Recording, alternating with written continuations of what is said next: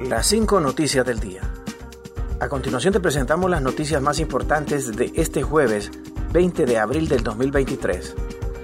A causa de los incendios, muchos animales silvestres buscan refugiarse en la ciudad. Desde hace días se registran grandes incendios forestales en varias regiones de Honduras y aparte de afectar a la salud de las personas, afecta al hábitat natural de animales salvajes que viven en las zonas quemadas ha obligado a las especies de fauna silvestre a refugiarse en zonas urbanas. Este jueves un zorro cachorro fue rescatado en la residencial Las Uvas, zona donde el pasado 12 de abril el cuerpo de bomberos combatió un fuerte incendio en el cerro El Cimarrón de Tegucigalpa y esto provocó que muchos animales buscaran salvarse. El pequeño zorro fue entregado al parque del zoológico El Picacho como su nuevo hábitat. Y la viceministra de Seguridad dice que la corrupción y el crimen organizado están generando la pérdida de la gobernanza. La corrupción y el crimen organizado han generado la pérdida de gobernanza en la gestión y de la seguridad en las cárceles de Honduras. Se ha perdido el objetivo principal para el cual fueron creadas para la rehabilitación y reinserción de las personas privadas de libertad, manifestó la viceministra de Seguridad Yulisa Villanueva, designada como presidenta interventora del Instituto Nacional Penitenciario. Aseguró que la situación en los centros penitenciarios no seguirá igual. Se han tomado una determinación declarando eh, lo que la presidenta Castro ordenó, una emergencia nacional por la situación de las cárceles. La situación de las cárceles es un problema no es que quiera excusarme, pero es un problema heredado, es un problema netamente estructural, dijo Villanueva. Continuamos con las noticias. En las cinco noticias del día.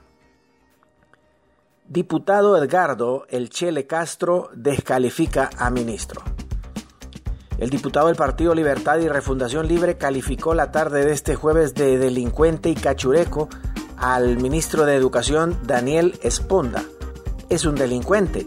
Contrató a familiares y familiares de la diputada Shirley Arriaga en la Departamental de Educación de Puerto Cortés, expresó el diputado y periodista. Además, acusó a Esponda de nombrar a maestros en plaza sin haber aprobado el concurso, dejando por fuera a los que sí lo aprobaron.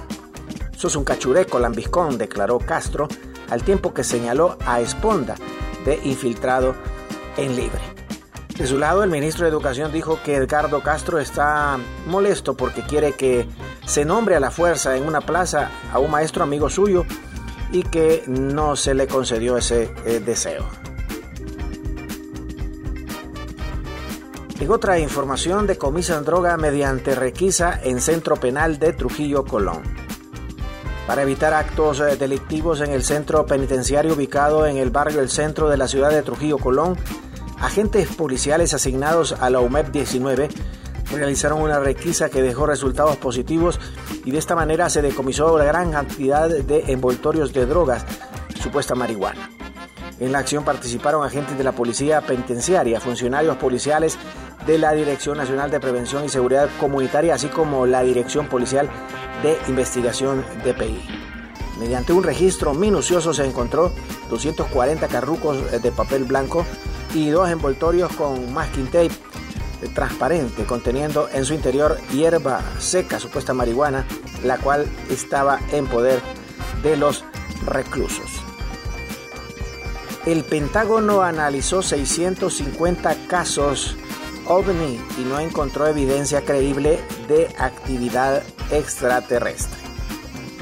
Esta semana la Oficina de Resolución de Anomalías de todos los dominios del Pentágono entregó algunos resultados de un análisis de fenómenos aéreos no identificados conocidos como OVNI a un subcomité de servicios armados del Senado de los Estados Unidos.